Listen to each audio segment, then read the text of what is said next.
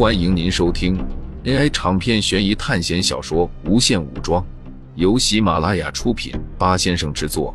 点击订阅，第一时间收听精彩内容。就在众人要进入的时候，苏哲突然听到了一个小女孩的声音：“别进去，千万别进去。”声音很轻，他环顾四周，并没有发现说话的小女孩。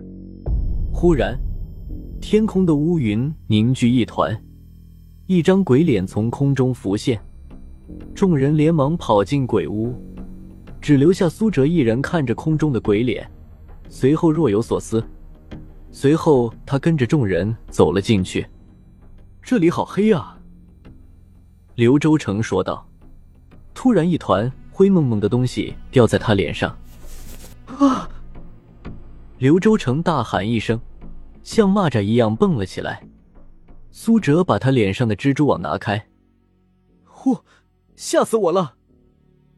刘周成拍了拍胸口，别大惊小怪的。其他几人抱怨道。刘周成自己也觉得有些不好意思。随后几人往里面走去，这些骨架还做的挺真的吗？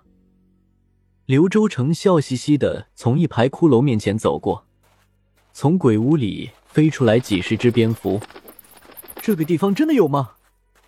我怎么感觉好阴森啊？有人在抱怨。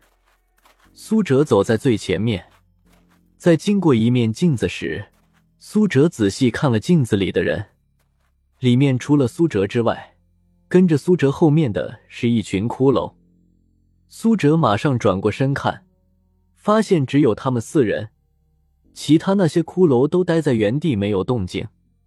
苏哲转过头，发现镜子里的自己正对着自己笑。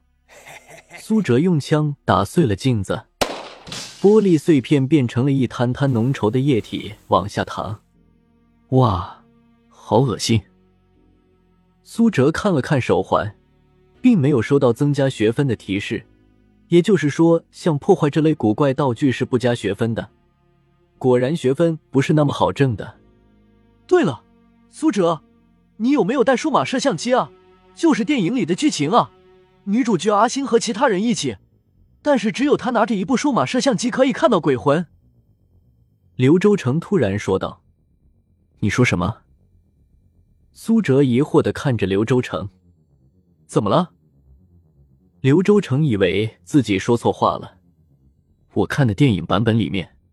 根本没有这个剧情。苏哲脸色微变，同样的任务，剧情居然不同，怎么会？我看了好几次，都是有这个情节的。刘周成看着苏哲说道。苏哲冷静下来，刘周成的样子不像是在说谎。那么这样来说，苏哲看的《咒乐园》和刘周成看的不一样。一部电影怎么会有两种不同的剧情？两人简单的交流了一下，发现大体剧情都是差不多的。苏哲脸色阴晴不定。如果是这样的话，之前的一切推测都需要重新思考。就在这时，突然从旁边的墙壁伸出了一只手，一下子将高阳抓住。苏哲眼疾手快，一把将胖子拽了回来。随后，他们发现，在两边的墙壁上出现了无数的血手。快跑！众人马上朝着里面跑去。跑在最前面的刘周成突然撞到了什么东西，啊！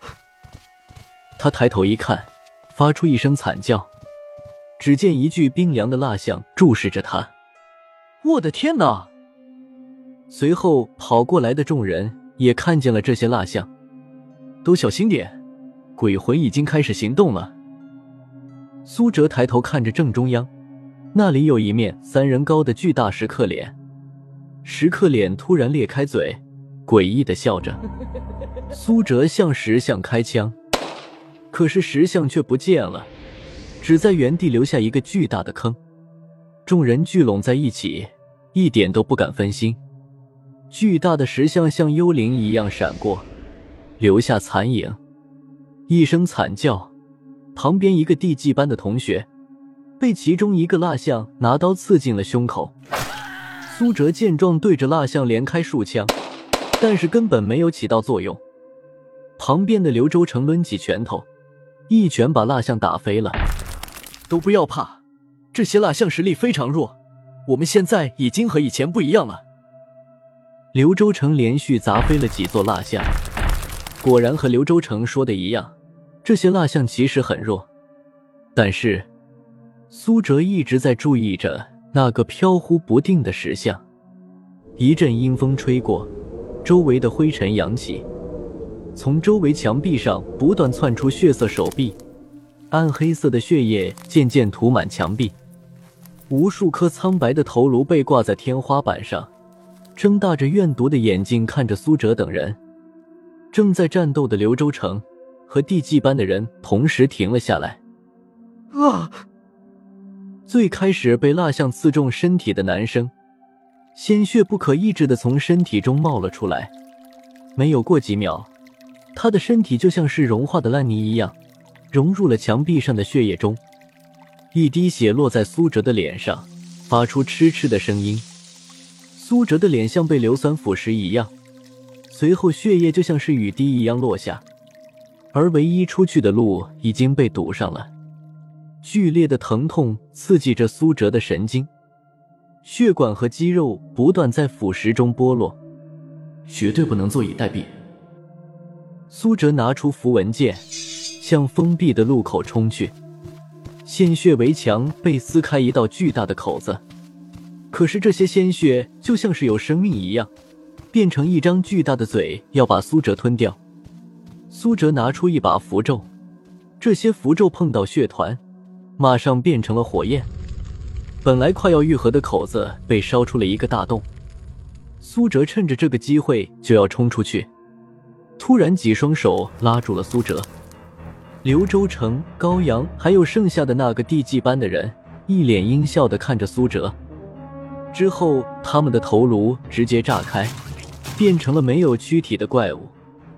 面对突然的背后袭击，苏哲身上突然冒出了一团黑色的火焰，黑色火焰将攻击苏哲的几人全部烧成了空气。苏哲一直将死神的力量压制，可是现在不是放不行了。自从那天晚上吸收了生命之力之后。苏哲就发现有奇怪的力量苏醒了，这一团黑色火焰就是其中之一。手环给的提示是叫做暗域之火，但是燃烧了一会儿，苏哲就感觉到自己的身体快要枯萎了，好像火焰燃烧的燃料是苏哲的身体。苏哲熄灭了火焰，整个房间的已经被烧透，就连石头都被烧掉了。苏哲坐在原地。拿出绷带给自己治疗，苏哲的小半张脸已经烂成一滩泥，甚至能露出骨头。幸亏现在的身体已经超出了正常人的体质，不然苏哲已经昏死过去了。将半张头和胸口、手臂都打上绷带，等待着体力的恢复。四周一片寂静，突然，嗡的一声，一张恐怖的石刻脸。突然出现在苏哲背后，他没有被烧死。一张腥臭的大嘴从苏哲头顶啃下，嗖的一声，一块翠绿的玉佩被甩进大嘴里面，玉佩突然爆炸，同时，石刻脸也化作一团血雨再次飞散。你杀死鲜血石刻厉鬼，获得一千点学分。手环发出提示音：一千点学分吗？苏哲苦笑着，这次是亏大了，光是玉佩就值一千学分，自己还弄成这个样子，从而可以想象，那神秘老头的鬼小孩和恶鬼小丑得强成什么样子。伴随着这一块厉鬼被清理干净，四周阴寒的气息也消失不见。回想起刚才刘周成和高阳等人的表现，苏哲终于确定了一件事情。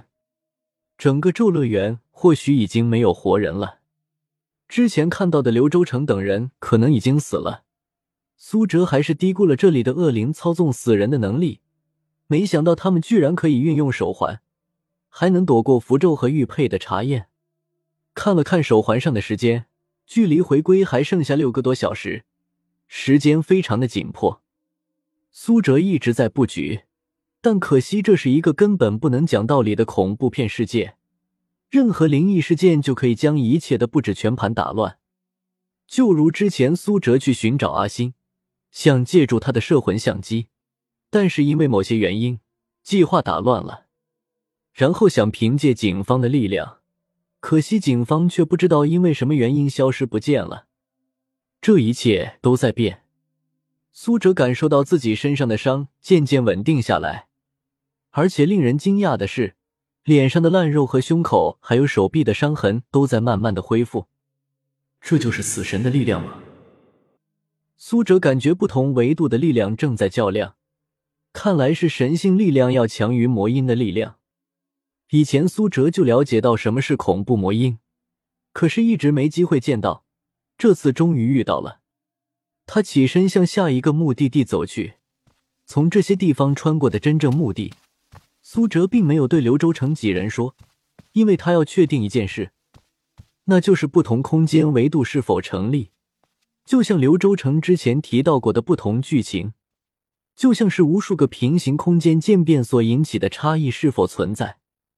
如果在这个空间存在，那么这次考试就真的危险了。本来刘州成的话对苏哲造成了一定影响，因为他提及的剧情不像是假的，可是他又偏偏被鬼上了身，那么他的话是不是值得信任就成了问题。不过刚才鬼屋所发生的一切，并不是一点收获都没有，至少苏哲心中确定了一件事。听众朋友们，本集为您播放完毕。欢迎订阅专辑，下集精彩继续。